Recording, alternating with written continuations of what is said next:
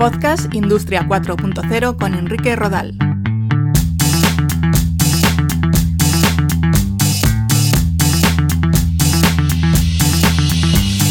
Un saludo, bienvenidos a un nuevo episodio de Podcast Industria 4.0. Ya sabéis que nos podemos encontrar en www.podcastindustria40.com. Hoy me gustaría hablar del papel que van a tener las nuevas tecnologías en el trabajo en la etapa post-coronavirus. Si os parece, comenzamos.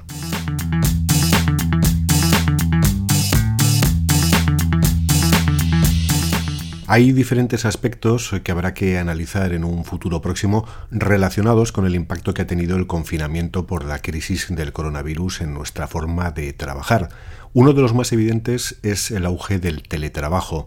Al final, el teletrabajo no sería posible sin herramientas vinculadas con las nuevas tecnologías, por lo que su relación con el concepto de Industria 4.0 es más que evidente más allá del hecho de poder trabajar en tu propio hogar, que para algunas personas puede ser una ventaja, pero para otras un inconveniente, lo cierto es que en las últimas semanas he hablado con varios responsables de empresas que me confesaban que aunque habían tenido que ir a la fuerza hacia esta forma de trabajar, los resultados estaban siendo bastante positivos. Por una parte es una manera de preservar la salud de los empleados para que no se tengan que exponer a la enfermedad en el transporte público o en el centro de trabajo.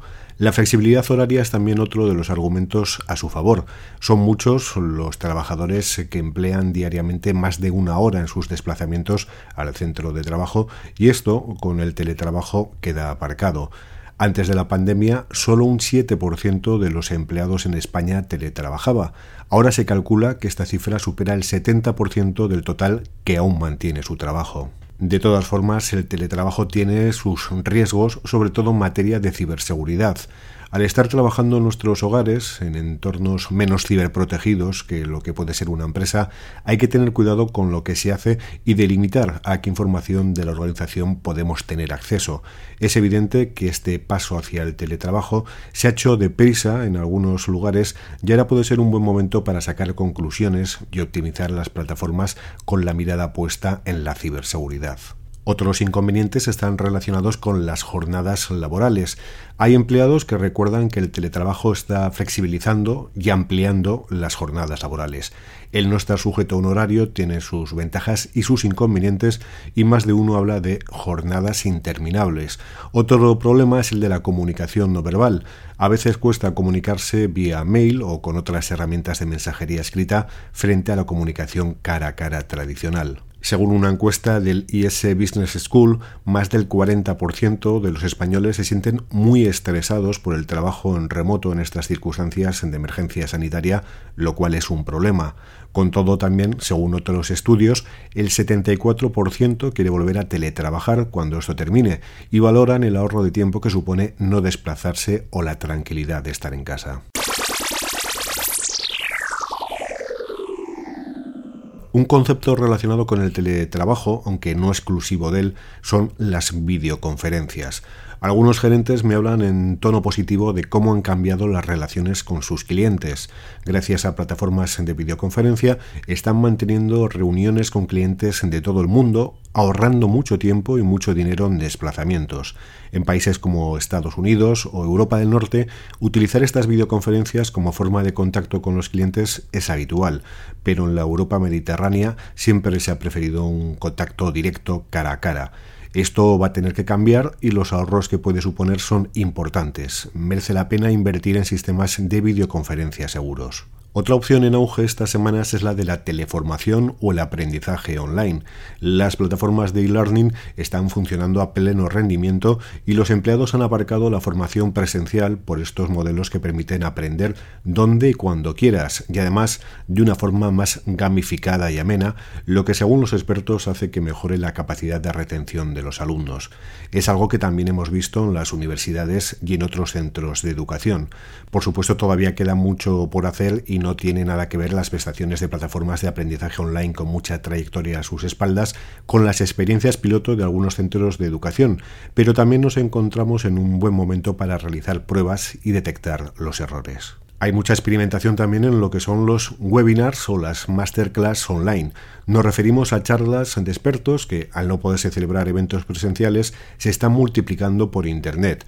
Yo la verdad es que he asistido a varias estas semanas y son un recurso más que interesante.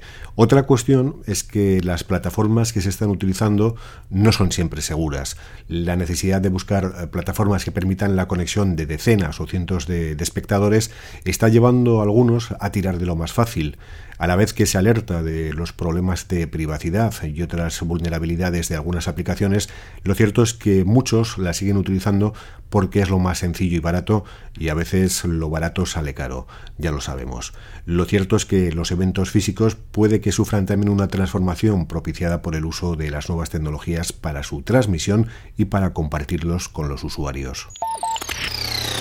Existen otras tecnologías que van a tener su impacto en el trabajo en esta época post-coronavirus. En episodios anteriores hemos hablado de las aplicaciones para móviles para supervisar los contactos que se cruzan en nuestro camino y que pueden servir para alertar en caso de que alguna de esas personas resulte infectada. El funcionamiento es bastante sencillo, en esencia se trata de una aplicación que activaría el Bluetooth de nuestro móvil de forma que al estar en contacto con otras personas con el Bluetooth de su móvil también activado, registraría el tiempo que hemos pasado junto a ellas. Si una de esas personas diese positivo por coronavirus, el sistema detectaría que hemos estado junto a ella y nos mandaría algún tipo de alarma o aviso. Esto también se puede aplicar obviamente a entornos laborales. Todo ello sin olvidar que también se están realizando estudios de movilidad de la población basados en los datos que ofrecen las operadoras de telefonía, una información que obtienen mediante triangulación de las señales de los móviles pero hay otras tecnologías, digamos, más complejas que van a tener su papel en esta etapa post-coronavirus, en nuestros entornos laborales. Por ejemplo, el uso de cámaras termográficas para detectar a personas con una temperatura más elevada de lo normal, un síntoma de que pueden sufrir fiebre. Vamos a ver estas cámaras en las entradas de algunos centros de trabajo, en cafeterías, en restaurantes, centros de transporte, etc. También existen plataformas que permiten el control de aforos, incluso de la distancia social en un espacio determinado. Son herramientas que han estado muy vinculadas en los últimos años con el concepto de smart cities o ciudades inteligentes y se han empleado, por ejemplo, en centros y calles comerciales para conocer el tránsito de posibles clientes. Ahora estos sistemas, basados en tecnologías como la triangulación de la señal del móvil o la visión artificial, puede que lleguen a nuestros entornos laborales para tener controlada la distancia entre empleados.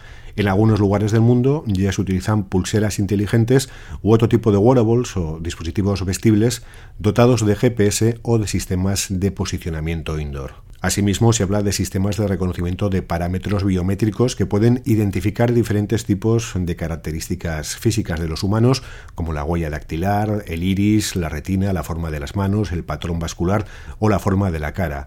En la mayoría de estos casos se emplean tecnologías basadas en inteligencia artificial de reconocer objetos, caras, formas o la voz. Esta identificación da acceso al uso de determinadas máquinas o a entrar en espacios sin necesidad de tocar ningún aparato, salvo con la huella dactilar, obviamente. La etapa post-coronavirus está llena de incertidumbres para todo el mundo y también para los entornos laborales. Existen tecnologías que se han venido aplicando en otros ámbitos y que están llamadas a tener un papel destacado en los próximos meses. La clave será saber si esta situación de incertidumbre, de pseudo-confinamiento, se va a prolongar durante mucho en el tiempo y por tanto si merece la pena invertir en este tipo de medidas. Espero que os haya resultado interesante este episodio y como siempre, para cualquier duda o pregunta me podéis localizar en www.podcastindustria40.com. Un saludo.